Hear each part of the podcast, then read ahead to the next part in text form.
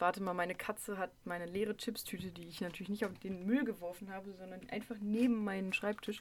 Die hat sie gefunden. Und ah, Jetzt frisst sie die auf. nee, ist ja nicht mehr viel drin, aber das raschelt dann, glaube ich, die ganze Zeit. Ach so. Werde ich jetzt kurz rascheln und sie zerknüllen? Scheiße, jetzt ist die andere auch noch gekommen. Dann, dann, dann. Super, jetzt sitzen hier zwei Katzen, die Chips wollen. Nee, Leute, Chips sind ungesund für euch. Da ist ganz viel Salz drin.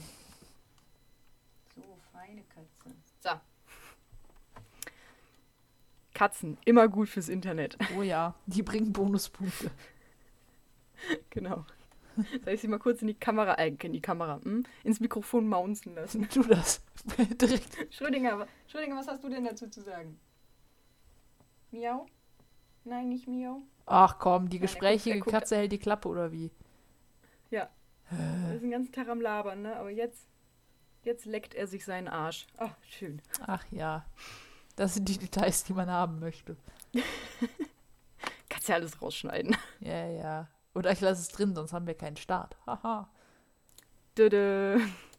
Aber wo wir gerade bei Start sind, da würde ich sagen, hallo und herzlich willkommen an alle lieben Menschen an den Empfangsgeräten. Mein Name ist Sophia Mein Name ist Sandra. und zusammen sind wir Grabgeflüster. Ein True Crime Podcast der Krempelkisten Corporation GmbH, Co. KG und so weiter. Heißt, wenn ihr uns anschreiben wollt oder immer erfahren wollt, wann die nächste Folge rauskommt, schaut einfach mal bei unserem Instagram-Account Krempelkiste vorbei. Hier reden wir aber natürlich nicht über Instagram oder Kisten. Nein, hier geht es um wahre Verbrechen rund um die Welt. Wir reden über grausame, interessante, aber auch abscheuliche Fälle, bei denen wir sowohl auf den Täter und die Tat an sich eingehen, aber auch auf die Opfer und Hintergrundinformationen, die man so vielleicht noch nicht gehört hat.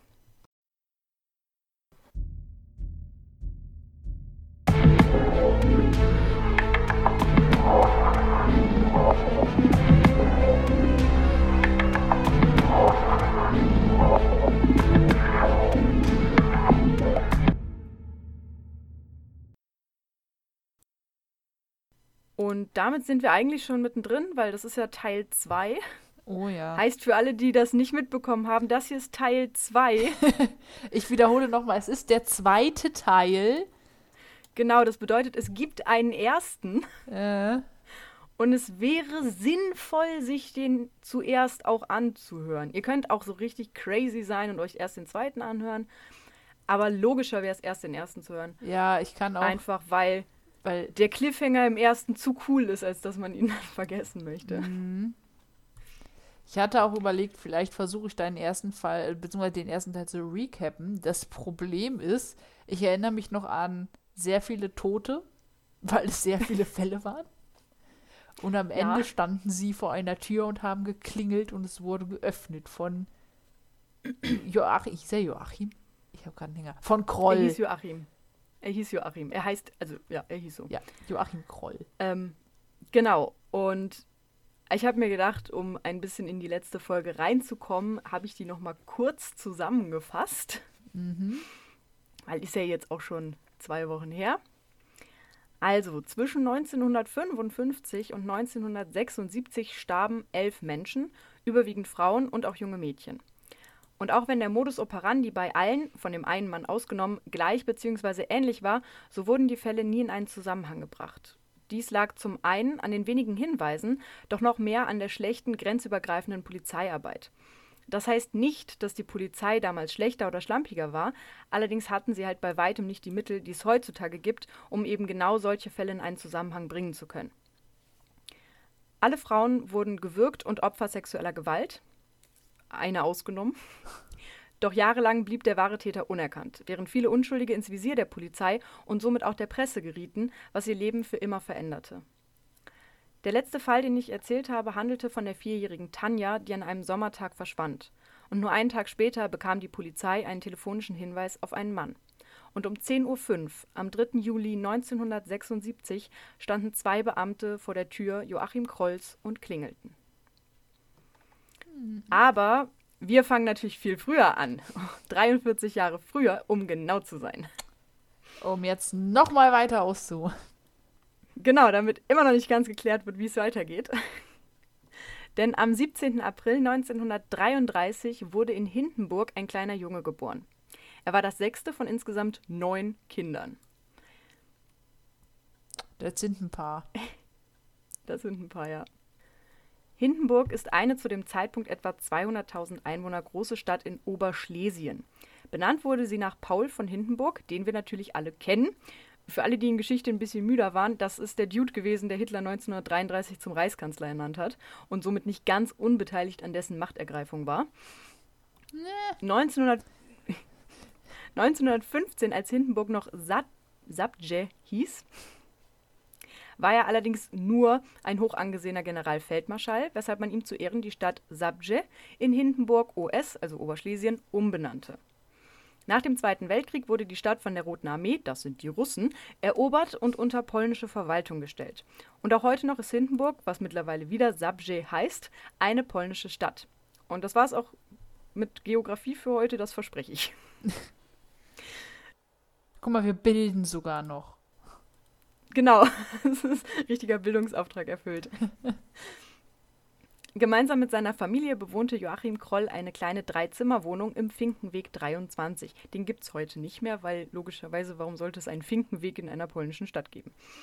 Ja. Ich habe versucht, ihn zu finden. er ist nicht da. Die Räumlichkeiten waren extrem beengt. So schlief die Mutter mit dem jüngsten Sohn in der Wohnküche, der Vater schlief mit den vier älteren Jungs im hinteren Zimmer und die drei Mädchen teilten sich das Zimmer, welches zur Straße rausging. Das heißt, elf Leute, drei Zimmer. Das, ne? Ja. Weißt du, ich habe ich zwei Zimmer. Habe ich zwei? Hab ich nicht, ich habe drei Zimmer sogar. Ja. Weil das eine eine Küche ist, ist ja egal. Äh, und wohne da alleine. Und wenn ich mir vorstelle, da noch eine andere Person leben zu haben, wäre mir das schon zu viel. Ja, und ich meine, das eine war ja eine Wohnküche. Also die hatten zwei Zimmer plus Wohnküche. Ja. ja, war schon krass. Ich weiß nicht, ob das zu der Zeit normal war. Ich glaube, es war normaler als heutzutage, aber wir sind einfach so privilegiert aufgewachsen. Ja. Naja, also Während der Vater als Bergarbeiter arbeitete, der war von 4 Uhr morgens bis 16 Uhr unterwegs, kümmerte sich die Mutter um die Kindererziehung und den Haushalt. Die finanziellen Mittel der Familie waren immer begrenzt und so gab es kaum Luxus für die Kinder. Zwar war immer genug Essen vorhanden, aber alles weitere war absolut nicht selbstverständlich. Mit sechs Jahren kam Joachim zur Volksschule. Seine Leistungen waren durchschnittlich, doch er ging nur sehr, sehr ungern dorthin, denn die Mädchen in seiner Klasse hänselten ihn wegen seiner Segelohren, während die Jungs ihn einfach nur für dumm hielten und ausgrenzten. Das ist nicht nett, aber Kinder sind grausam. Genau, das sind halt Kinder. Auch in der eigenen Familie wurde er kaum beachtet und blieb ebenso stumm, wie er es in der Schule war. Einzig durch seine Mutter erfuhr er ab und an Liebe und Aufmerksamkeit. Diese kurzen Momente waren mit die wichtigsten in seiner Kindheit. Doch auch wenn sie ihren Sohn wirklich liebte, so blieb für Zweisamkeit meist wenig bis keine Zeit. Da er sich mehr und mehr in der Schule verschlechterte, wurde er ab der dritten Klasse in einer Sonderschule unterrichtet. Doch auch dort blieb er hinter dem Lehrstoff zurück und musste das Jahr zweimal wiederholen. Erst als seine große Schwester sich ihm annahm und gemeinsam mit ihm lernte, schaffte er es sogar mit zehn Jahren zurück auf die Volksschule. Doch durch seine vielen Wiederholungen war er mit Abstand der Älteste und somit wieder der komische Außenseiter, der dazu auch nicht besonders helle war. Und auch wenn er sich eher ruhig verhielt und die Hänseleien stumm ertrug, so ohrfeigte er doch einmal ein Mädchen, welches er eigentlich sogar sehr toll fand, weil sie ihn Blödmann nannte. Ja, ja, Kinder. Es sind halt Kinder. Das macht es irgendwo nicht besser, ja. aber. Aber es wird sich immer ein, ein Opfer gesucht, das irgendwie anders ist und dann kann man auf dem rumhacken. Ja, und wenn du dann jemanden dabei hast, der so drei, vier Jahre älter mhm. ist als der komplette Schnitt und der dazu aber trotzdem noch dümmer ist als alle, mhm dann ist das ein echt gutes Opfer. Ja. Promoten wir hier gerade Mobbing? Nein. Wir sind dagegen. Natürlich, jeder Mensch ist da, also jeder normal denkende Mensch sollte dagegen sein. Ja. Auch zu Hause war er ein gern gesehenes Opfer, gerade in den Augen seiner älteren Brüder. Na super. Er, weißt du, dann ja, wird er von der einen Gruppe gemobbt, weil er der Älteste ist und von der anderen Gruppe wird er gemobbt, weil er der Jüngere ist. Ja, unterm Strich, es lief nicht bei ihm. Ja. Denn wann immer diese Unsinn anstellten, schoben sie es auf den kleinen und stummen Joachim, der die Strafen seines Vaters wortlos entgegennahm. Jede Prügel, die er von ihm enthielt, prägte sein Verhalten zu diesem Mann. Missvertrauen, Unverständnis, Gewalt, Aggression. Diese Worte dominierten die Beziehung zwischen Vater und Sohn. Auch dass er Joachim für ein Taugenichts oder gar Versager hielt, behielt der Vater nicht für sich, sondern ließ es den Jungen spüren, wann immer es möglich war. 1943, da war er zehn Jahre alt, kam Joachim zum Jungvolk. Das deutsche Jungvolk war eine Gruppierung der Hitlerjugend für Jungen zwischen 10 und 14 Jahren. Ziel dieser Organisation oder Gruppierung war es, die Kinder schon früh so zu erziehen, wobei auf bestimmte Aspekte Wert, besonderer Wert gelegt wurde, wie zum Beispiel die Loyalität gegenüber Hitler, aber auch eine vormilitärische Erziehung. Die meisten Mitglieder waren dies jedoch weniger aus Überzeugung, wie soll man die in dem Alter auch wirklich haben, sondern vielmehr wegen der starken Verbundenheit untereinander und dem Teamgeist. Doch auch bei Joachim merkte man schnell, dass er da nicht reinpasste. Die Ideologie der Nazis interessierte ihn nicht wirklich und generell zeigte er nie auch nur den Hauch von Eigeninitiative. Er tat, was man ihm sagte, erledigte stupide seine Aufgaben, ohne sich zu beschweren, doch einen eigenen Antrieb besaß er nicht ebenso wie Freunde, denn jegliche Anstrengung, welche zu bekommen, hätte ein, hätte ein gewisses Maß an Antrieb erfordert. Und so blieb Joachim stets für sich alleine und tat halt, was ihm gesagt wurde. Man kann ja über den dann jetzt sagen, was er will oder was man will. Er hat viele Leute umgebracht, aber er war immerhin kein Nazi. Also.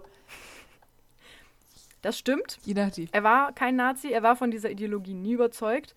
Was aber halt einfach daran lag, dass er hatte keinen Antrieb. ihn halt gar nichts, es hat ihn nichts interessiert. So, also ich glaube, er hätte halt auch für Hitler gekämpft, weil er hat halt seine Aufgaben gekriegt und die hat er gemacht. So. Aber dafür hatte er also erschreckend, der war halt einfach da. Er hatte erschreckend viel Antrieb, dann Leute zu töten. Ja, den Antrieb erkläre ich auch noch. Okay, das wäre nämlich jetzt dann meine Frage. Wie kam es dazu? Ja, wie kam es dazu? Also wir sind jetzt im Jahr 43. Ich werde jetzt nicht nochmal geschichtlich darauf eingehen, mhm. weil das habe ich versprochen. Ähm, in der Zeit wurden seine zwei ältesten Brüder in den Krieg eingezogen, der Vater jedoch nicht, denn als Bergarbeiter war er ein zu wichtiger Teil des Systems und der Wirtschaft, als dass man ihn an die Front schicken würde. Mhm. Allerdings ähm, wurde die restliche Familie 1944, also Ende 1944, ohne den Vater, dessen Arbeitskraft eben genau gebraucht wurde, ähm, die floh. Mhm. Und zwar nach Dittersdorf, das ist in Schlesien, zu den Großeltern. Ähm, da war Joachim jetzt ungefähr zwölf Jahre alt und musste in diesen jungen Jahren wirklich einiges an Grausamkeit mit ansehen.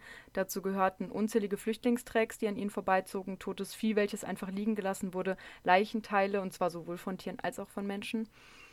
Eines Tages spielten zwei Jungen in seiner Nähe, die hatten eine Granate gefunden und ebenso den Gefallen daran.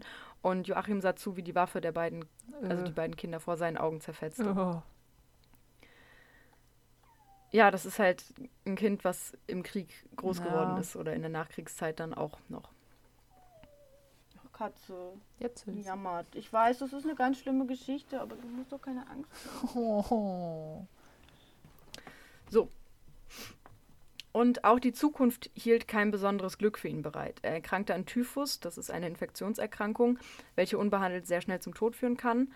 Obwohl Joachim behandelt wurde, dauerte die Krankheit insgesamt über ein Jahr. Oh. Am Ende waren seine Beine gelähmt, seine Hirnhaut entzündet und als der Typhus endlich besiegt war, musste er wirklich alles neu lernen. Also das Gehen, das Reden, das Essen, wirklich alles. Na super. Und in genau diesem Moment wandte sich die Mutter von ihm ab, gab ihren Sohn quasi auf und widmete sich den übrigen Kindern. Na, super.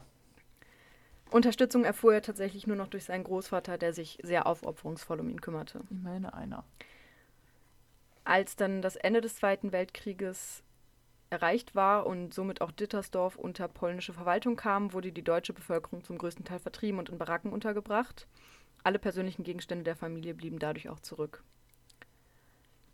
Joachim war 14 Jahre alt, es war also 1974, als der Umsiedlungsplan in Kraft trat. Er sollte nach Ostdorf, das ist ein 800 Einwohnerdorf im Hochsauerland, das ist in NRW.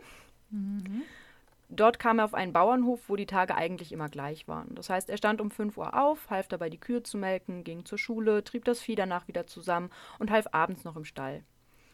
Als der leibliche Sohn des Hofbesitzers allerdings aus dem Krieg bzw. der Kriegsgefangenschaft zurückkehrte, wurde Joachim einfach nicht mehr gebraucht und fortgeschickt. Dabei bewies er erneut, dass er für die meisten Menschen einfach unsichtbar war, denn den meisten fiel nicht einmal auf, dass er gegangen war. Mit 15 Jahren musste er die Schule verlassen, denn um die vierte Klasse erneut zu wiederholen, war er einfach zu alt und für die fünfte nicht klug genug. Also halten wir fest, er war mit 15 Jahren halt immer noch in der vierten Klasse.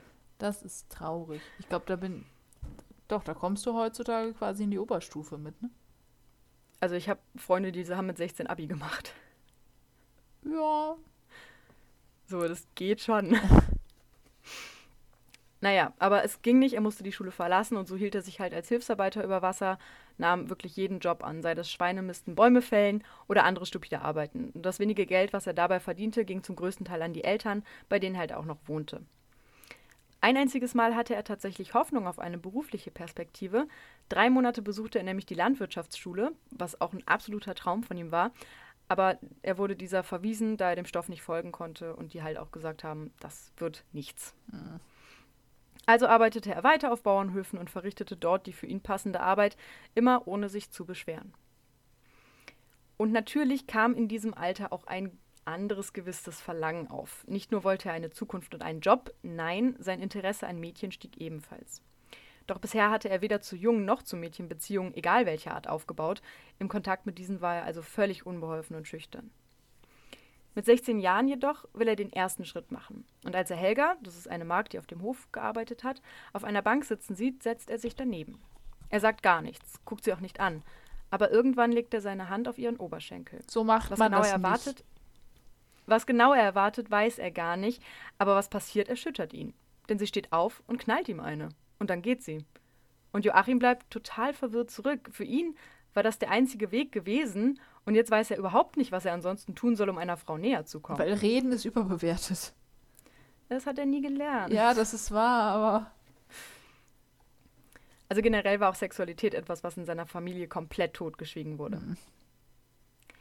Und dennoch entwickelte sich seine Sexualität ja weiter. Und wenn Mädchen ihn nicht wollen, nimmt er sich eben das, was er bekommen kann. Und in seiner Arbeit war er schon oft genug dabei, wenn Bullen Kühe gedeckt haben. Er musste dann immer die Kuh festhalten und konnte daher nicht genau sehen, was passiert, aber das Prinzip ist ihm klar. Und so beginnt er sich an Kühen zu vergehen. Oh. Scham, Scham empfindet er nicht, nur manchmal ist er genervt, dass er danach oftmals dreckig ist. Nachhaltig geprägt wird er jedoch bei etwas anderem. Immer öfter soll er nun bei der Schlachtung von Schweinen helfen. Und gerade wenn diese laut quieken oder er sie ausweidet, bekommt er dieses Kribbeln, dieses komische Gefühl, wie er es fortan nennt. Dann muss er oft weggehen und masturbieren. Wenn er sich dabei noch vorstellt, dass die Schweine Mädchen sind, die er quält, kommt er sehr schnell zum Höhepunkt. Ah. Ja, das fing da schon an. Es, ist ich. in meinem Kopf gehen gerade alle roten Lichter an und schreien so Notfall, Notfall, Notfall. Ja. Mit 21 Jahren zieht er zurück zu seinen Eltern. Dort vermittelt sein Vater ihm einen Job als Schlepper in einem Bergwerk. Ein absoluter Knochenjob, aber immerhin bekommt er dafür 1000 bis 1500 netto im Monat. Und auch dieses Mal muss er das meiste an die Eltern abgeben. Aber Kühe sind hier deutlich schwerer aufzutreiben und daher beginnt Kroll sich erneut umzusehen. Es ist nicht so, als hätte er es nicht versucht, aber es ist wirklich kompliziert, weil du musst eine Kuh finden, dann muss die stillstehen, dann musst du ein Höckerchen finden, wo du draufkrabbeln kannst. Dann musst du noch nicht Und- gesehen werden dabei, weil das, glaube ich, auch damals Genau. nicht so anerkannt war. Ja, also einmal ist er wohl fast erwischt worden. Der Bauer hat nicht ganz gesehen, was er da gemacht hat. Er hat ihn halt einfach nur vom Grundstück verscheucht und Kroll wollte dann auch nicht nochmal dahin gehen. Mhm. Auf jeden Fall ist es deutlich schwieriger, aber in einer Kneipe lernt er die 17-jährige Roswitha kennen. Und von dem Moment an kommt er beinahe täglich in die kleine Kneipe und trinkt ein Feierabendbier. Dann beobachtet er sie, teilweise ein oder zwei Stunden lang, bevor er bezahlt und nach Hause geht. Irgendwann jedoch fasst er sich ein Herz, nimmt all seinen Mut zusammen und fragt sie, ob sie mit ihm ins Kino will. Und sie willigt ein. Und am Ende des Abends gehen sie Händchen haltend nach Hause und von da an sind sie ein Paar. No. Im Gegensatz zu ihm ist sie ziemlich erfahren und ein sehr kontaktfreudiger Mensch. Schon beim ersten Kuss merkt sie, dass er keine Ahnung von Frauen hat, doch es scheint sie nicht zu stören. Und schon nach einer Woche lädt sie ihn zu sich ein. Zwar wohnt sie noch bei den Eltern, hat aber sturmfrei.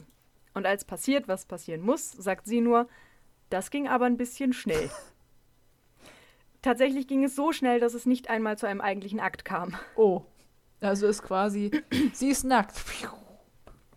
Ja, und einmal kann man das verzeihen. Als es jedoch zum dritten Mal passiert, hat sie die Schnauze voll. Sie beschimpft Versteh und verlässt ich. ihn daraufhin. Also beschimpfen muss dann nicht sein, aber dass man als Frau auch keinen Bock mehr hat, kann ich auch irgendwo verstehen.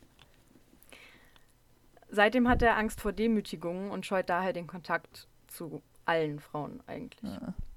Also er hat so viel Angst davor, wieder ausgelacht und beschimpft und gedemütigt zu werden, dass er es gar nicht mehr versucht, einer Frau nahe zu kommen. Und um 10.05 Uhr am 3. Juli 1976 standen zwei Beamte vor der Tür Joachim Krolls und klingelten. Er lässt sie rein, mit blau-weißen Badeschlappen, braunen Shorts und einem gelblich verwaschenen Hemd bekleidet.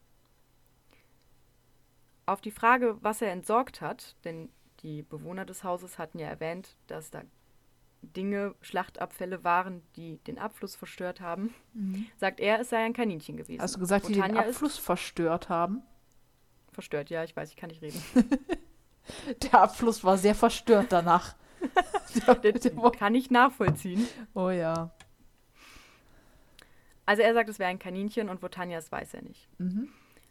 Dadurch, dass die Polizisten aber vorher nachgeguckt haben und sich beide relativ sicher waren, dass das keine Kaninchenabfälle waren, glauben sie dem Ganzen nicht so ganz. Man muss dazu sagen, beides, es sind zwei Polizeibeamten, Beamte, die beide nicht bei der Mordkommission sind. Der eine war irgendwie bei Einbruchsdelikten, der andere war bei der Drogenfahndung. Mhm. Aber da war halt aktuell halt volles Aufgebot, deswegen haben die halt geschickt, was da war. Aber sie sehen sich ein bisschen um und finden dann im Schlafzimmer ein Laken voller Blut und Kot. Ja. Er druckst ein bisschen rum und sagt dann, ja, ich habe sie mit in die Wohnung genommen, habe sie aufs Bett gedrückt und plötzlich ist sie tot gewesen. Ja, natürlich. Als sie nach der Leiche fragen, sagt er, sehen Sie doch mal in der Tiefkühltruhe oh, nach. Oh nein. Der eine Polizist guckt nach, macht sie aber sofort wieder zu und verlässt die Wohnung. Er selbst hat eine fünf- und siebenjährige Tochter und kann den Anblick einfach nicht ertragen. Oh. Auch der andere kann nicht lange hinsehen. Es ist der Kopf des Mädchens in einer Plastiktüte eingepackt. Oh. Als er sich abwendet, um den Blick nicht mehr darauf ruhen zu haben, fällt sein Blick jedoch auf die Küche, auf den Herd und auf einen blauen Kochtopf. Und eine kleine Hin Kinderhand ragt aus diesem hervor. Also ich muss ja sagen, ich kenne den Fall ja schon. Beziehungsweise ich habe das ja auch schon mal gehört, aber ich finde es trotzdem wieder absolut widerlich. Ja. Auch für den Polizisten ist es tatsächlich zu viel. Die rufen dann die richtige Mordkommission, also die Leute, die sich dann auch darauf spezialisiert haben. Als die eintreffen, sind beide Polizisten kreidebleich und Joachim Kroll selbst sitzt eher verloren in seinem Sessel und wartet. Die Kriminalistik findet in dem Topf insgesamt zwei Hände, zwei Füße, einen Unter- und einen Oberarm. Aber weißt du, wie ich mir das gerade. Äh, stell dir die Situation mal vor, du bist dann der Polizist und kommst dann da an und dann siehst du das und dann rufst du die Mordkommission und wenn Kroll auf seinem Sessel sitzt, dann scheint der ja auch kein Problem damit zu haben, also sich nicht groß zu wehren.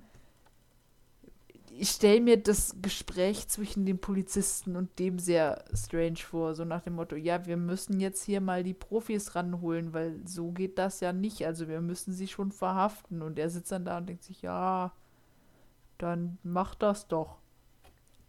Also das Ding ist, Kroll hat tatsächlich eine unfassbare panische Angst vor der Polizei, mhm. weil er als Kind mal mitbekommen hat, wie ein sogenannter Sittenstrolch ähm, gefasst wurde. Und ich bin mir nicht mehr genau sicher, ob er tatsächlich von der Polizei oder von einfach irgendwem gefasst wurde, also von so einem wütenden Mob. Und der wurde halt äh, verprügelt und alles. Mhm. Und Kroll dachte halt, okay, das passiert dann auch mit mir. Also wenn die mit einem Sittenstrolch, der sich von einem Kind nur entblößt hat, schon das machen, was machen die mit mir? Mhm. Also er hatte wirklich panische Angst davor. Er hatte richtig Angst.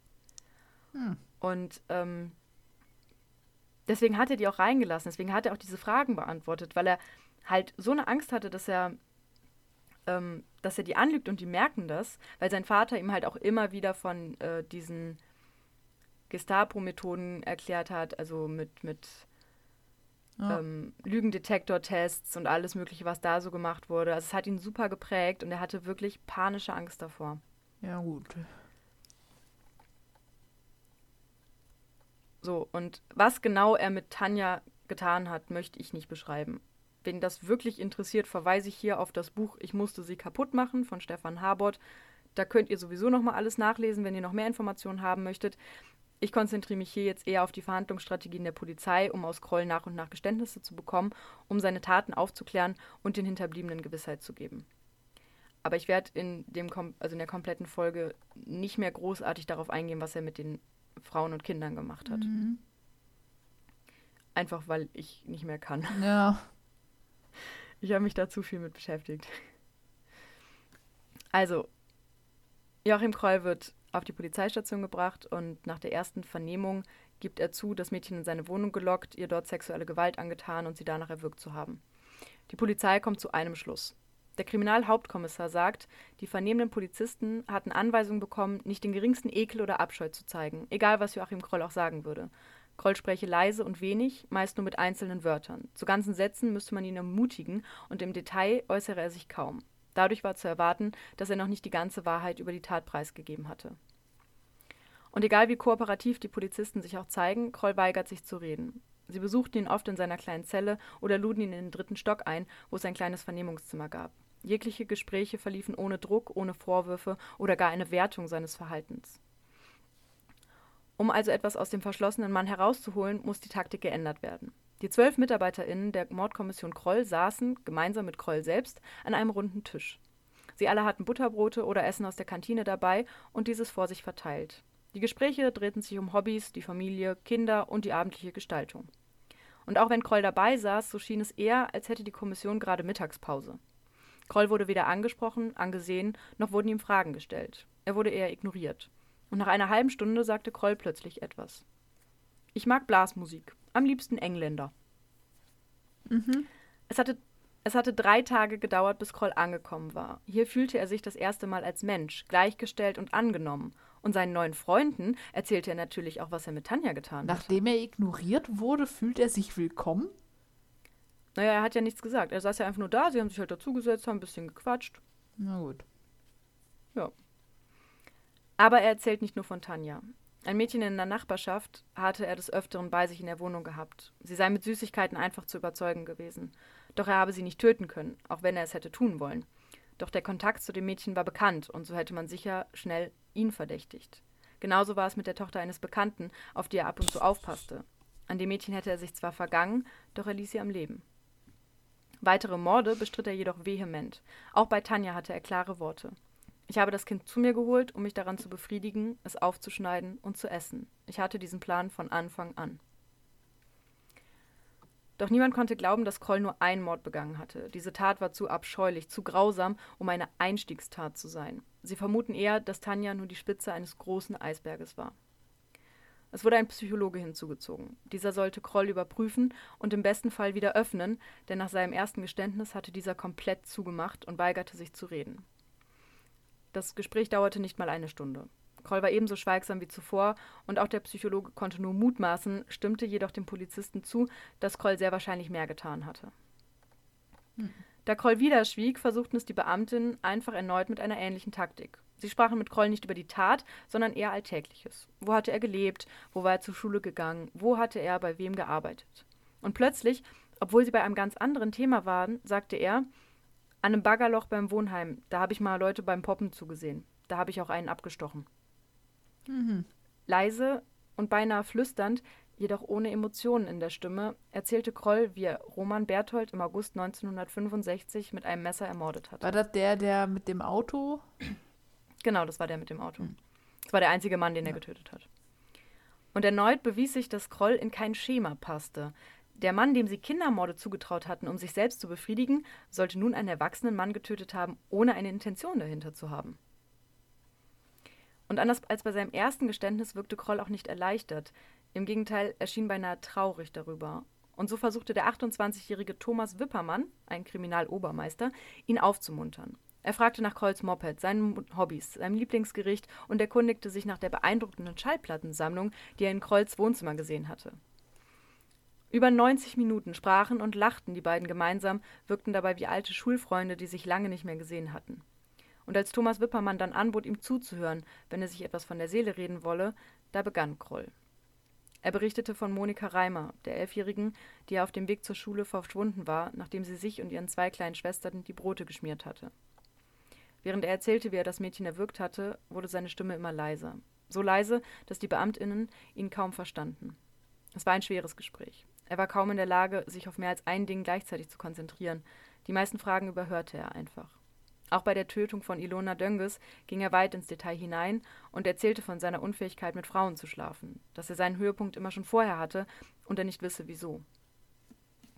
Es war schon nach Mitternacht, als Kroll zusammengesunken auf seinem Stuhl hockte. Sowohl er als auch die Beamtinnen waren am Ende, und so wurde die Vernehmung auf den nächsten Tag verschoben. Doch nun war klar, dass es sich hier nicht um einen Fall ging, dass es hier nicht um einen Fall ging, sondern um mehrere. Um falsche Geständnisse zu vermeiden und auch den Umstand, dass Kroll wieder in sein Schweigen zurückfallen könne, wurde am 8. Juli eine Vernehmungstaktik beschlossen. Erstens. Das Vernehmungsteam wird neu gebildet. Zweitens. Wird ein neuer Fall angesprochen, so darf das Vernehmungsteam früher nicht daran gearbeitet haben. Ein zweites Team nimmt sich die Akten und Unterlagen vor und darf nach der Vernehmung das grob geschriebene Protokoll ergänzen. Drittens, Kroll soll mit allen Mordkommissionsmitgliedern vertraut gemacht werden. Viertens, Kriminalobermeister Wippermann wird im ersten Vernehmungsteam sitzen, da Kroll sich an diesem seelisch zu orientieren und anzulehnen scheint. Mhm.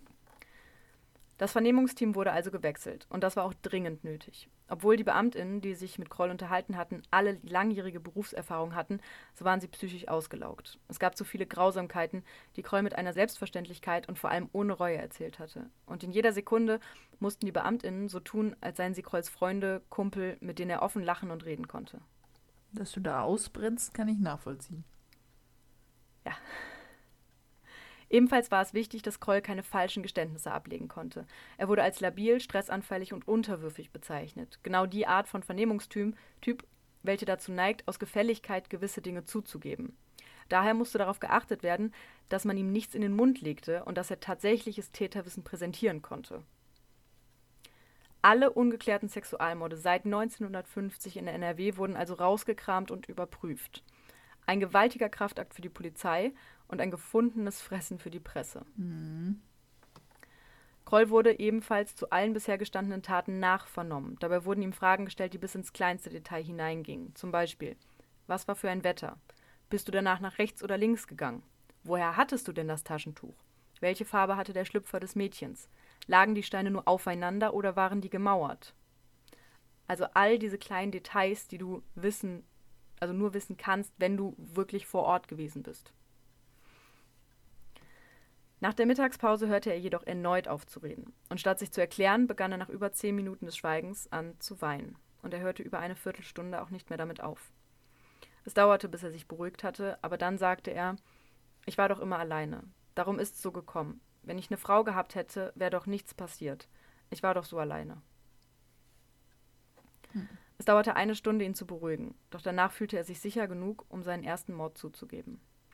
Immer wieder sprach er von diesem komischen Gefühl. In Ostdorf habe er es an den Kühen auslassen können, aber in Bottrop, wo er danach lebte, ging das einfach nicht. Und irgendwas hatte er ja tun müssen. Er habe sie ja angesprochen und gesagt, dass er sie, und ich zitiere hier, poppen wollte. Das habe sie aber nicht ernst genommen, also musste er sie ja kaputt machen. Mhm. So, das ist jetzt alles seine Ansicht. Mhm. So macht man das. Ja. Ähm, wobei ich dazu würde ich kurz einschieben, er hat tatsächlich sogar versucht, dieses Verlangen irgendwie in den Griff zu kriegen. Also er hat sich zum Beispiel eine, ähm, weiß ich nicht, ja, so eine Art Sexpuppe gekauft und hat halt versucht, mit der das so nachzuspielen, also die quasi zu würgen und dadurch halt seine Befriedigung zu erlangen. Ist leider nicht das gleiche. Was heißt leider genau, nicht das gleiche? Halt es klingt falsch. Naja, aber es wäre halt besser, als ja. es an realen Menschen zu machen. Deswegen. Genau, also er hat es versucht, aber es hat halt nicht funktioniert. Mhm. Am 10. Juli bekam Kroll zum Mittagessen Reibekuchen mit Rübenkraut. Das war sein Lieblingsessen. Mhm. Die Frau eines Polizisten hatte es extra für ihn gekocht, denn der Achim, wie sie ihn jetzt alle nannten, war ja ein Kumpel und musste bei Laune gehalten werden, damit er weitersprach. Mhm. An diesem Tag gestand er den Mord an Christa Endes. Wer war das nochmal? Die kam bisher noch nicht vor. Ach so. Es war der 21. Juni 1967 in Bottrop-Hellkirchen, nee, Kirchhellen, als die zehnjährige Christa um etwa halb drei das Haus verließ. Die Hausaufgaben hatte sie bereits erledigt und so durfte sie zum Schöttelbach spielen gehen. Sie trug ein rotes Kleid und eine grüne Turnhose, das wusste Kroll noch. Und schulterlanges schwarzes Haar hatte sie gehabt und blaue Augen. In der Hand hatte sie einen Weidenkorb. Wenige Tage zuvor war sie mit ihrem Vater durch die Stadt geschlendert und hatte in einem Schaufenster Schildkröten gesehen und sie hatte unbedingt eine haben wollen. Und diese saß jetzt in dem kleinen Korb und wurde sanft durch die Luft gebaumelt, während Christa durch das Gras lief. Am Treffpunkt angekommen blieb sie erstmal stehen. Eine Freundin wollte auch noch kommen, aber die musste noch Hausaufgaben machen, also würde es sicherlich noch eine halbe Stunde dauern. Aber so lange konnte sie ja mit ihrer Schildkröte spielen. Als sie eine Bewegung hörte, vermutete sie ihre Freundin, entdeckte stattdessen jedoch einen Mann. Was machst du? wollte der wissen. Warten auf Michaela, meine Freundin, antwortete sie brav. Und als er sagte, dass er hinten im Gebüsch ein Vogelnest gesehen habe und er es ihr zeigen würde, nahm sie seine Hand und folgte ihm. Doch im Gebüsch angekommen war dort kein Vogelnest. Stattdessen zeigte er ihr Pornohefte, die sie jedoch ablehnte. Finde ich nicht schön, sagte sie kopfschüttelnd. Niemals würde sie sein Gesicht vergessen. Verschwitzt war er, dazu unrasiert, und am Mund hatte er rechts und links scharfe Falten. Ich zeige Ihnen mal meine Schildkröte, sagte sie und stand auf. Eigentlich wollte sie das gar nicht, sie wollte nur so tun und dann ganz schnell wegrennen. Doch bevor sie auch nur einen Schritt machen konnte, hielt er sie fest. Seine Hände griffen nach ihrem Hals und die Daumen an der Gurgel, und dann drückte er zu. Sie erstarrte sofort. Die Zeit schien wie stillzustehen, als würde sie auf einem Ballon sitzen, der langsam, aber immer weiter hoch in den Himmel fliegt. Alles wurde immer leichter, bis alles irgendwann schwarz wurde. Als Kroll von den Beamtinnen hörte, dass Christa den Angriff damals überlebt hatte, war er überrascht. Doch mehr interessierte ihn, wieso sein komisches Gefühl bei Christa nicht weggegangen war. Er hatte sie gewürgt, so wie die anderen auch, aber sonst hatte er nichts gemacht. Vielleicht, weil sie sich nicht gewehrt hatte. Sie hatte einfach so dagelegen und dann sei er halt gegangen. Christa wachte wenige Stunden später auf und lief nach Hause. Die Angst lähmte sogar ihre Stimme und erst als sie bei ihren Eltern ankam, brach sie in Tränen aus. Der Arzt bescheinigte nur die Würgemale, ansonsten sei nichts passiert. Aber das war eine Lüge. Zwar kam Christa nach acht Tagen aus dem Krankenhaus, doch es würde über vier Jahre dauern, bis das Mädchen wieder schlafen konnte. Vier Jahre, in denen sie Nacht für Nacht von Albträumen geweckt wird. Sie spürt seine Hände an ihrem Hals, wenn sie die Augen schließt, und hört seine nuschelnde Stimme. Aber stell dir mal vor, du bist, du kommst, du sitzt zu Hause und dann kommt deine Tochter rein mit Würgemalen am Hals. Ich will mir das nicht vorstellen. Ja. Es wird vier Jahre dauern, in denen sie schreit und weint und ihre Mutter sie jedes Mal im Arm hält und ihr zuflüstert, dass alles wieder gut wird. Aus der kleinen Kichererbse wurde ein misstrauisches und ängstliches Mädchen, welches nicht mehr in der Lage ist, anderen zu vertrauen.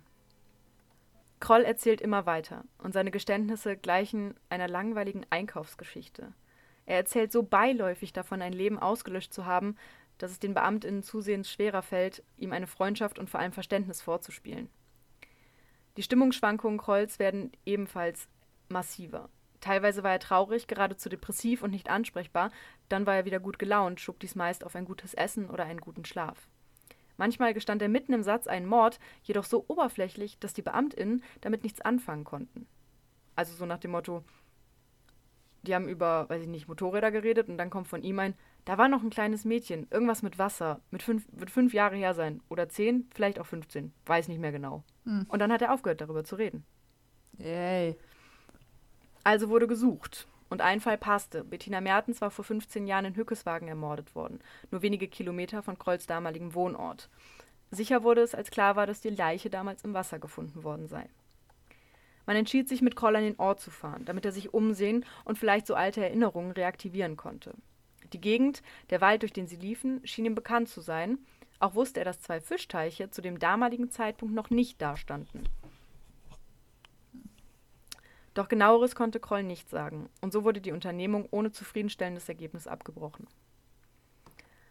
Da Kroll inzwischen offiziell angeklagt war, hatte er natürlich auch das Recht auf einen Anwalt. Hast du vorher auch, also du musst ja. nicht angeklagt werden. Aber er hatte jetzt das Recht auf einen Anwalt und so wurde ihm der Pflichtverteidiger Dietrich Lautzarz, ich weiß nicht, wie der Nachname ausgesprochen wird, an die Seite gestellt. Um vor Gericht keine Fehler zu machen, entschied sich die Mordkommission erneut für eine neue Taktik. Die erkläre ich hier kurz. Und zwar gibt es drei Teams. Das erste ist das Vorcheck-Team. Dieses Team geht alle Fälle in NRW durch, für die Kroll verantwortlich sein könnte. Dann fahren sie zur jeweiligen Dienststelle, lassen sich die Akten geben und besuchen je nachdem noch Fund bzw. Tatort. Alle Hinweise, die sie finden, behalten sie für sich. Lediglich der Name der Stadt oder der Ortschaft wird weitergegeben mhm. an das Rekonstruktions- und Vernehmungsteam.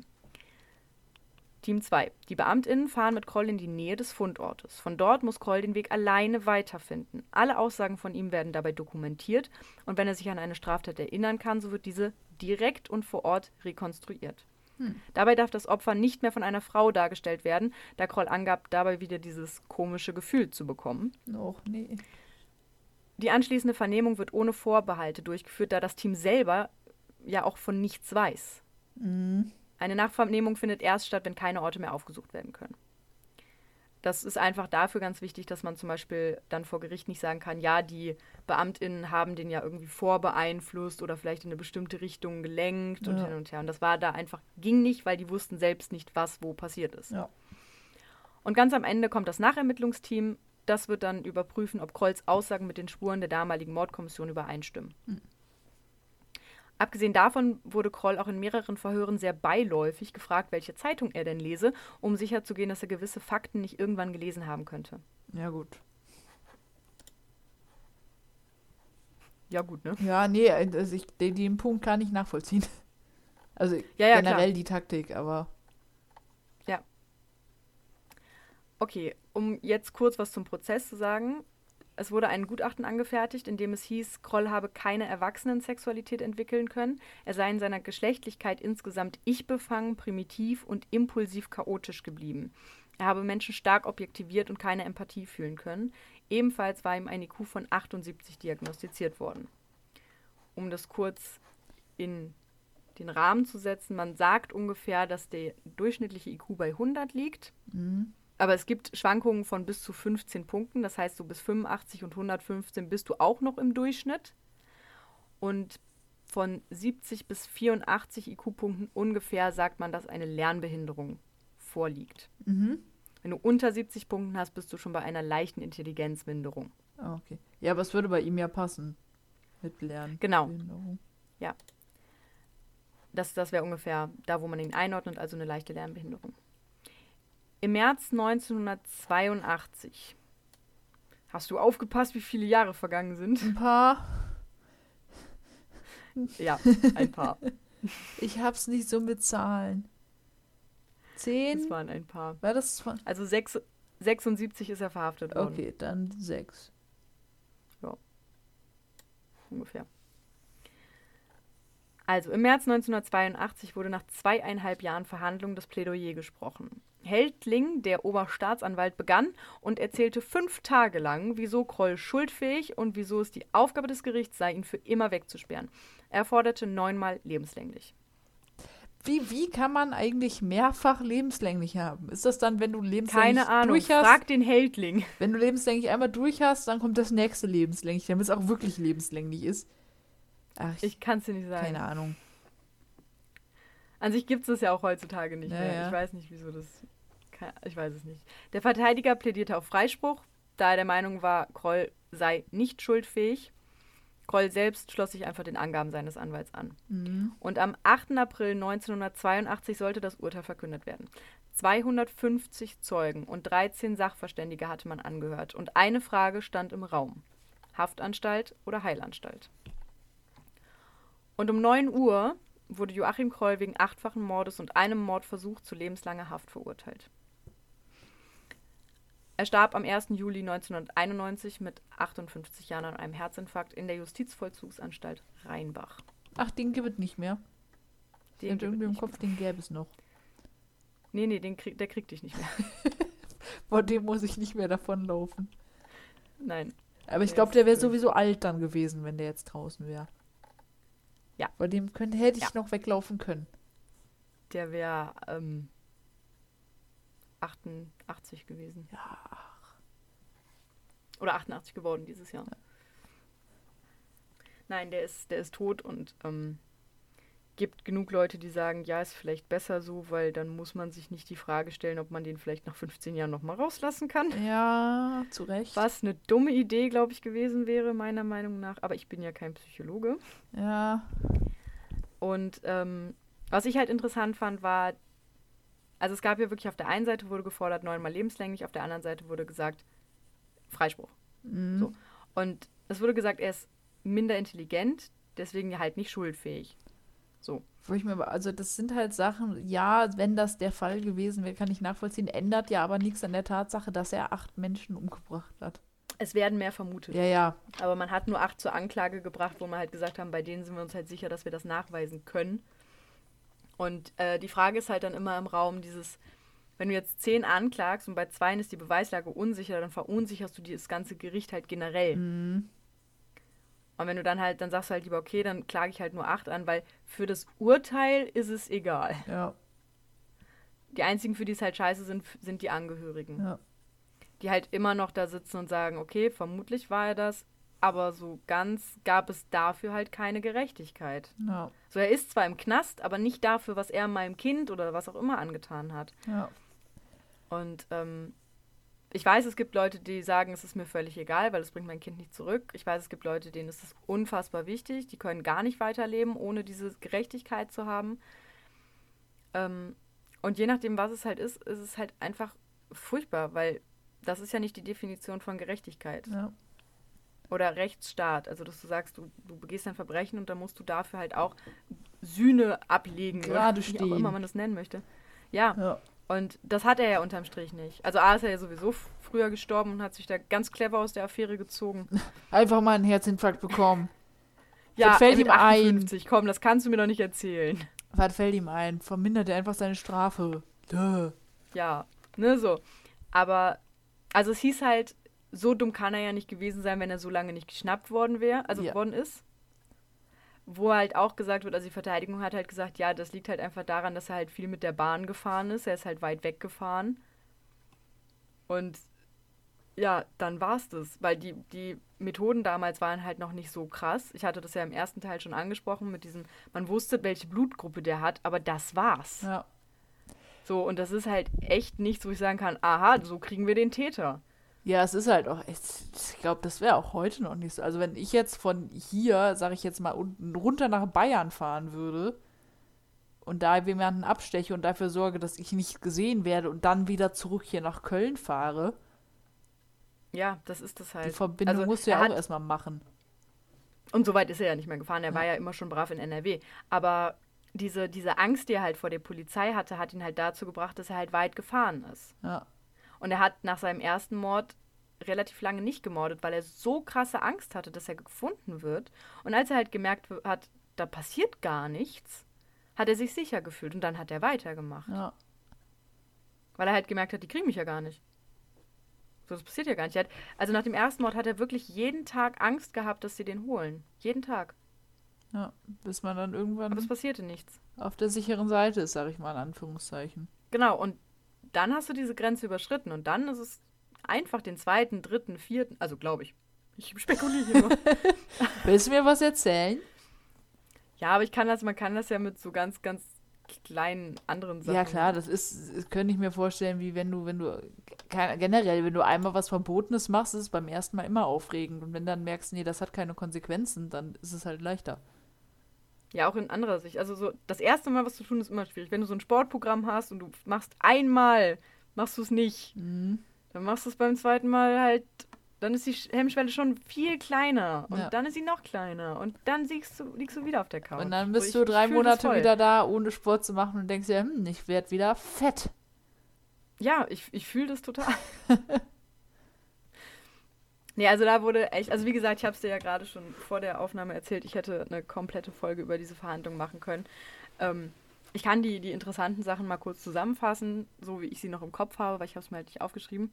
Ähm, es zog sich halt über zweieinhalb Jahre. Eigentlich war geplant, dass man das relativ schnell über die Bühne bringt, weil auch einfach problematisch war, dadurch, dass ich das so gezogen habe, sind teilweise Kriminalpolizisten verstorben, so die halt dann keine Zeugen mehr sein konnten, was blöd ist. Ja. Alle Zeugen, die damals jemanden gesehen haben, eventuell halt Kroll, äh, haben dann noch länger Zeit dazwischen, wo es dann noch schwieriger ist, den wiederzuerkennen. Aber es wurde halt alles so in die Länge gezogen. Er hat teilweise gegen seinen eigenen Anwalt gewettert und hat gesagt, den möchte er nicht mehr, weil der hätte ihn verarscht und dann hat er das gemacht und dann war das wieder ein Problem, dann war er wieder ganz viel krank. Also es hat sich halt unfassbar lang gezogen. Ja. Und es hat alles nicht viel einfacher gemacht. Und die Presse war trotzdem immer noch hinterher. Also die Presse war ja wirklich ganz, ganz krass, was das angeht. Was ich ganz furchtbar fand, ähm, und es gibt ein Zitat dazu, ich krieg's inhaltlich kriege ich es noch zusammen, und zwar nach dem Motto, nach einer nach einem Verbrechen wird, das, wird der Täter dem Gericht übergeben und die Opfer der Presse. Ja. Und Leider. ziemlich genau so war das mit den Eltern von Tanja. Und die haben, also Tanja war das letzte Mädchen, was er getötet hat. Mhm. Und die haben sehr, sehr darunter gelitten, weil auf der einen Seite hatten sie nicht wirklich was, was sie beerdigen konnten. Sie hatten nichts, was sie nochmal verabschieden konnten. Also sie haben halt auch gesagt, wäre dieses Kind an einem Unfall gestorben oder an einer Krankheit, dann hättest du ihren Körper nochmal sehen können Ja. und hättest da irgendwie mit abschließen können. Aber so mussten, mussten sie das beerdigen, was Groll übrig gelassen hat. Ja. So, und die Frage ist halt wirklich, möchte ich irgendwas. Also, das ist meine Tochter gewesen, die ist einmal durch den Abfluss geschoben worden, halb. Mhm. Will ich das danach beerdigen? Also, Ja. es ist eine. Natürlich ist es irgendwie der Körper meiner Tochter, aber das eine lag in der Tiefkühltruhe, das andere war im Kochtopf, das andere war im Abfluss. Also, Es sind halt nur noch in Anführungszeichen die Einzelteile. Ja, und das war ganz, ganz, ganz furchtbar für sie. Und Natürlich. Die Presse hat sich sofort darauf gestürzt, hat vor der Wohnung rumgelungert. Die mussten für die Beerdigung, mussten die teilweise ähm, Wohnungsmobiliar verkaufen, um dafür aufkommen zu können. Ähm, die haben gesagt, dass das für sie ganz schlimm war. Ich weiß nicht, also ich weiß nicht, ob ich es so empfinden würde, aber die Stadt zum Beispiel hat nicht mal irgendwie so ein Bedauerungsschreiben oder eine Kondolenz geschickt. Ich weiß nicht, ob mir das wichtig wäre, weil im Prinzip kann die Stadt ja auch nichts dafür, dass Kroll da Ja. gewohnt hat. Aber ich glaube, so als Aufmerksamkeit wäre es nett gewesen. Also gerade wenn das so ein großer Fall ist. Also es ist halt einfach nichts passiert. Die ganze Familie ist daran kaputt gegangen. Die Mutter hat irgendwann versucht, diesen ganzen Schmerz mit Alkohol zu ertränken. Der Vater ist stark medikamentenabhängig geworden. Ähm, es war einfach nie mehr, all, also nichts mehr wie vorher. Und ein Kind so zu verlieren, ist halt nochmal eine ganz andere Kiste als durch eine Krankheit oder einen Unfall. Ja. Und dieses Mami, darf ich draußen im Planschbecken spielen gehen? Dieser letzte Satz, den die Mutter von ihr gehört hat, der dir immer wieder im Kopf rumgeht, wo du dich immer fragst, habe ich meine Aufsichtspflicht verletzt, weil ich habe das Kind alleine spielen lassen Ja. mit vier Jahren. Und von allen Polizisten kam auch in öffentlichen Erklärungen, dass keine Aufsichtspflicht verletzt wurde, weil es war ein Innenhof. Es war bekannt, dass da andere Kinder auch dabei sind, dass immer mal irgendwer rausguckt, dass die Kinder das immer schon gemacht haben, dass die Eltern alles richtig gemacht haben und dass man mit sowas einfach auch nicht rechnen kann. Ja. Also die haben von der Polizei zwar viel Unterstützung erhalten, aber von der Presse halt gar Du nicht. machst dir halt auch trotzdem Also- deine Vorwürfe. Also, Natürlich, das sowieso. Aber die Presse hat sich da so drauf gestürzt, hat da vor dieser Haustür rumgelungert und gewartet und auf Interviews gehofft. Und ähm, die haben die Zeitung nach zwei Tagen abbestellt, weil sie es halt nicht mehr ertragen konnten, dass sie jedes Mal, wenn sie die Zeitung aufmachen, die komplette Leidensgeschichte ihrer Tochter wieder ja. da auseinandergenommen sehen. Dann steht da wieder hier der Menschenfresser von Duisburg und alles Mögliche, also an, an Schlagzeilen, die ja wirklich ähm, nur noch auf Verkauf und auf Grausam und sowas gemacht wurden. Ähm, das war halt schon, für die war das ganz, ganz furchtbar. Die sind damit überhaupt nicht klargekommen. Ab- absolut verständlich. Also, Ja, natürlich, also jetzt nicht, dass ich sagen möchte, ja, mein Gott, die haben sich angestellt, aber Nee, nee, aber es ist, Ähm, ist halt so dieses, dann, dann versuchst du irgendwie mit dem Thema für dich klarzukommen und musst das erstmal verdauen und auch irgendwo abzuschließen. Und dann kriegst du es jeden Tag wieder aufs Neue in die Fresse gedrückt. Ja. Hilft da nicht unbedingt. Und dann auch nicht in Ruhe gelassen zu werden damit. Ja, also ähm, wie gesagt, es ist einfach ein Fall, an dem so viele Opfer dranhängen, mit denen ich mich halt so viel beschäftigt habe und halt nicht nur diese Opfer, die getötet wurden, sondern halt auch alles, was drumherum hängt. Mhm. Ich weiß, dass Christa zum Beispiel, also das Mädchen, was er gewirkt hat, die das überlebt hat, aber ja auch mehr durch Zufall, ähm, dass die mit, also sie war 19, als er vor Gericht gestellt wurde und da hat sie ihn halt gesehen in der Zeitung und hat halt gedacht, okay, das könnte er halt schon sein. Und sie war mittlerweile verheiratet, hatte den Namen ihres Mannes angenommen, weil sie halt ihren Familiennamen ablegen wollte. Ähm, und ist halt auch dann zur Polizei, hat das dann gesagt, hat es mitgeteilt und in der Gegenüberstellung hat sie dann, oder ich glaube, sie hat sogar nur ein Foto bekommen, weil man ihr das auch nicht antun wollte. Ähm, hat sie dann auch gesagt, an sich glaubt sie schon, aber es ist schon sehr, sehr lange her und sie hat auch Angst, dass dieser Wunsch, endlich zu wissen, wer das ist, vielleicht dahin führt, dass sie jetzt doch jemand anderen verurteilt. Ja. Und ihr Leben war halt auch danach komplett anders. Also mit zehn Jahren war im Prinzip ihr Leben so vorbei. ja. Und das durch, durch ein Ereignis, was nicht mal fünf Minuten gedauert hat. Was Kroll auch absolut nichts bedeutet hat. Also nicht, dass ich sage, es wäre besser, wenn es ihm was bedeutet hätte, aber es war so eine komplett unnötige Sache. ja. Was, Nicht, dass ich sage, dass andere Sachen nötig sind, aber nee, aber so beiläufig, als ob es nichts es war, halt, es war halt super beiläufig und als er das den, den ähm, KriminalbeamtInnen erzählt hat, war es halt für ihn auch so ein, ach, der hat das überlebt, ja, okay. Also ist, er hat halt überhaupt gar keine Reue empfunden und auch nie. Also er Mhm. hat gewusst, irgendwo auf einer Ebene, so das macht man nicht, weil er wusste, er muss vor der Polizei Angst haben und das hätte er ja nicht gehabt, wenn er nicht gewusst hätte, dass das falsch ist, was er tut. Ja. Aber er hatte diese, diese Reue nicht. Es war ihm manchmal unangenehm oder ein bisschen peinlich zu sagen, dass er zum Beispiel halt äh, sich ein Kühn vergangen hat. Aber der Fakt selber war ihm nicht unangenehm. Hm. Das war für ihn halt einfach so ein, ja gut, ich wollte halt Sex und die Mädchen wollten nicht. Ja.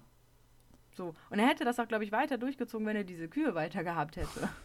Und ich bin jetzt kein Verfechter von Sodomie.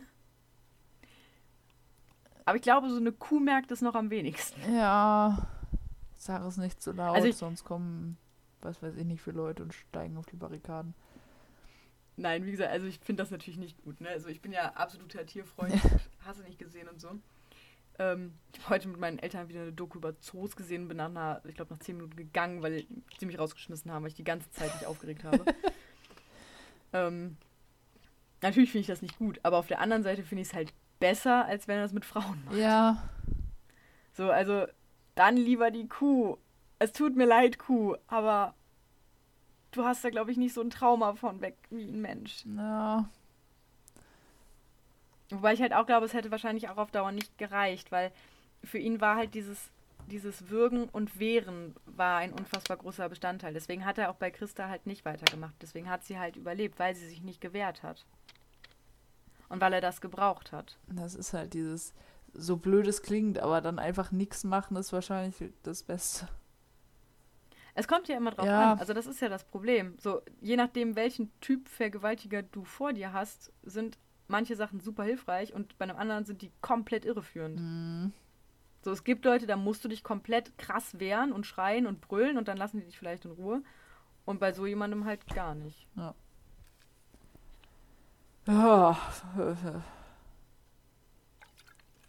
Ich muss ehrlich sagen, ich bin echt froh, dass ich diesen Fall jetzt so abschließen kann, Glaube ich. Weil er hat mich echt mitgenommen. Also ich hatte ja schon auch andere Fälle, wo auch viele gestorben sind und hin und her und so, aber ich weiß nicht, das war auch nochmal so eine ganz andere Intensität, auch weil ich mich so viel mit den Familien der Opfern beschäftigt habe und mit den ganzen Hintergründen und halt viel weniger mit ihm persönlich, sondern halt mit diesen Opfern und Was alles das geht einem dann viel näher. Ja. So, wenn ich, wenn ich mir jetzt anhöre, so, okay, gut, der hat in seiner Kindheit Scheiße erlebt und bla bla bla, so, dann ist das auf einer Ebene so, ja, okay, schon blöd, aber er ist ein Serienkiller. So viel Mitleid habe ich mit dem nicht. Ja. So, auch wenn ich das natürlich nicht schön finde, weil als er Kind war, war er ja noch kein Serienkiller und kein Kind sollte von seinem Vater geschlagen werden. Natürlich tut mir das auf einer Ebene leid. Aber dadurch, dass er halt danach so viel Scheiße gebaut hat, Dann ist mein. Mitgefühl, ja, es ist einfach gemindert. So. Und das Gefühl habe ich halt bei den Opfern nicht, weil die haben nichts falsch gemacht. Das waren jetzt vielleicht nicht durchweg Leute, wo ich gesagt habe, hey, das wären Best Friends von mir geworden. Aber die können halt am wenigsten dafür. Genau, also deswegen war das für mich halt ein Fall, der mich unfassbar bewegt hat. Ähm, das war bei Clarissa Vogel, war das ja auch schon so, dass ich ja eigentlich über den Täter gar nichts gesagt habe, Mhm. sondern mich nur mit dem Opfer beschäftigt habe und mit der Tat. Und das, das war auch nochmal ganz schlimm. Aber hier war es halt diese Masse. Es hörte halt nicht auf. Das meinte ich ja letzte Folge schon. Genau, ja. Es hörte einfach nicht auf. Und du hast nicht nur ein Opfer, sondern du hast zu dem Opfer immer noch Familie. Du hast Mütter, du hast Väter, du hast Geschwister. Und ich habe echt überlegt, ob ich mal zusammenrechnen soll, wie viele Opfer es halt wirklich in diesem Fall gab. Und ich habe mich echt aktiv dagegen entschieden. Nicht, weil ich faul bin, vielleicht auch, aber ähm, weil ich so Angst vor dieser Zahl hatte. Und diese Zahl wäre ja nur das Minimum gewesen. Ja. Weil mit zehn Jahren hast du Freunde, du hast Freundinnen, du hast Lehrerinnen, die das ja auch trifft, wenn deine Schülerin stirbt. Ja. Und es wären einfach so viele und trotzdem nur die Mindestanzahl gewesen, dass ich wirklich gesagt habe, ich möchte das nicht nachzählen. Möchten es lieber nicht wissen. Nee, ich, es gibt einfach Sachen, die möchte ich wirklich einfach nicht wissen. Deswegen habe ich halt auch gesagt, ich werde jetzt in dem zweiten Teil nicht nochmal darauf eingehen, was er mit denen getan hat. Mhm. Weil in dem Buch, wie gesagt, wenn euch das interessiert, kauft es euch gerne. Ähm, steht es eigentlich nochmal immer drin, also quasi einmal aus der Sicht der Opfer und einmal aus der Sicht des Täters. Also nicht immer, aber häufig. Und mit deutlich mehr ähm, Hintergrundinformationen, also nicht Hintergrundinformationen, aber Details. Und die habe ich jetzt wirklich einfach bewusst rausgelassen, weil ich das nicht nochmal aufschreiben wollte. Ich wollte es nicht nochmal zusammenfassen. Ich wollte es nicht nochmal skripten. Ich wollte es nicht nochmal vorlesen. Ja. Und ich dachte mir, ich habe trotzdem genug Informationen, um da eine Stunde lang, glaube ich, meiner Meinung nach informativ und auch äh, spannend das vorzutragen. Und das muss dann reichen. Ja. Es wird, irgendwann mache ich das nochmal mit mehr ins Detail, aber ähm, Nicht. ich finde, es ist ja auch nicht so, dass man sagt, so deswegen interessiert es mich. Also True Crime interessiert mich ja nicht, weil ich im Detail wissen möchte, wie hat er gerade einen Menschen abgeschlachtet. Ja. Es ist ja eigentlich immer eher die Psyche, die dahinter steckt, die einen so fasziniert. Natürlich das Verbrechen auch, deswegen gucken wir uns Splatter- und Horrorfilme an. Aber bei einem Splatter- und Horrorfilm kann ich halt ganz klar sagen, der lebt noch, dem geht's gut. und es macht es irgendwie einfacher. ja, das ist wahr. So, der Schauspieler ist noch, der ist noch existent, meistens. Oder meistens einen normalen Tod gestorben. Genau, so, das macht es halt schon deutlich einfacher. Ja.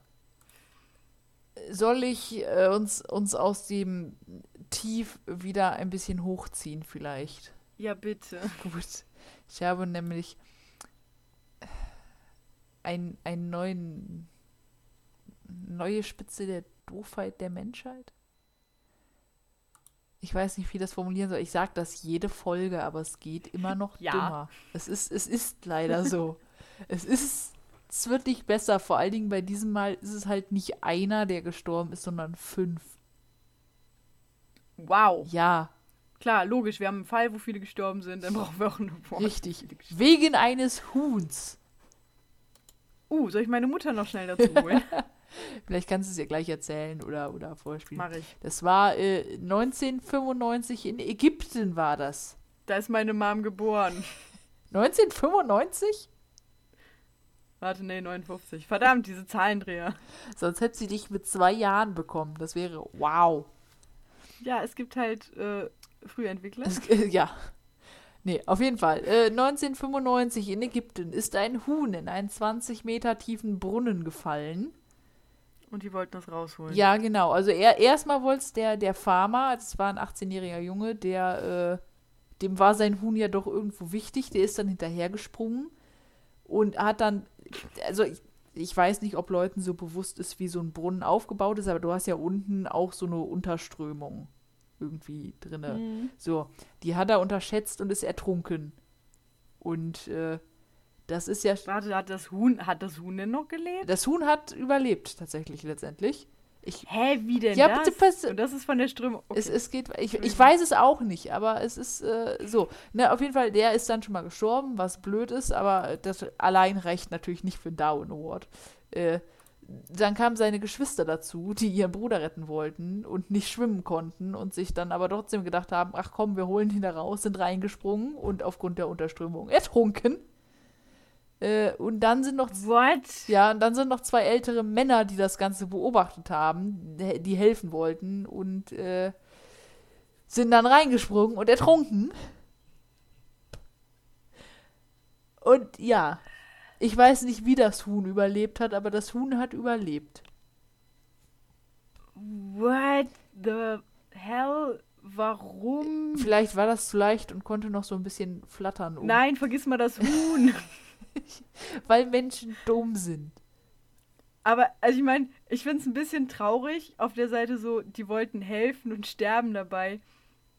Bei den zwei Männern weiß ich nicht, aber die zwei Geschwister, also ich kann nicht schwimmen.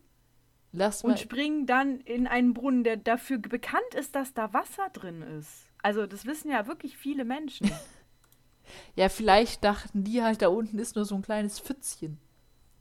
Das ist ja jetzt nicht so ein krasser Fact, den man irgendwie erst lernt, wenn man Harvard abgesprochen, äh, hat. Ja, aber selbst dann denke ich mir, auch für die älteren Herren, du siehst, dass da jetzt drei Leute reingesprungen und ertrunken sind. Lass Und hinterher springen. wiedergekommen. Ja, lass hinterher springen. Anstatt, gut, ich weiß nicht, wie das 1995 in Ägypten mit Rettungsdiensten aussah, aber ich schätze mal, die werden auch sowas haben. Ja, bestimmt. Sonst wäre das sehr traurig. Ich meine, also ich meine, sich dann vielleicht mit einem Seil abzusichern und da runterzulassen, würde ich schon für gefährlich halten. Psch. But naja, aber da einfach so rein. Ja, Okay. Ja, halten wir das mal so fest. halten wir es mal so fest, die menschliche Art ist dumm. Ja. Schon dezent. Mhm. Nee, aber das ist gut. Dann, da, ich bin jetzt auf jeden Fall auf anderen Gedanken. Sehr gut. Jetzt fangen wir nicht an zurückzurudern, weil sonst kommen wir wieder in das Loch. Nee, nee, nee, nee, nee. Wir, wir, wir rudern mit der Strömung. Wir rudern jetzt äh, von dannen in den, in, ins Ende der Folge, würde ich sagen. Genau. Möchtest, möchtest du dich verabschieden? Ach Gott, ich weiß doch gar nicht mehr wie. Aber Es ist zu lange es her. ist zu lange her. Aber ich kann's, ich war, wir waren immer so guten Morgen, guten Mittag, guten Abend und gute Nacht. Ne, das, das war's. Ja, ja. Es sind erst 13 Folgen. Es sind nur ein paar. naja. Ja. Gut, und äh, dann würde ich sagen, hören wir uns beim nächsten Mal. Wenn es wieder heißt. Grabgeflüster.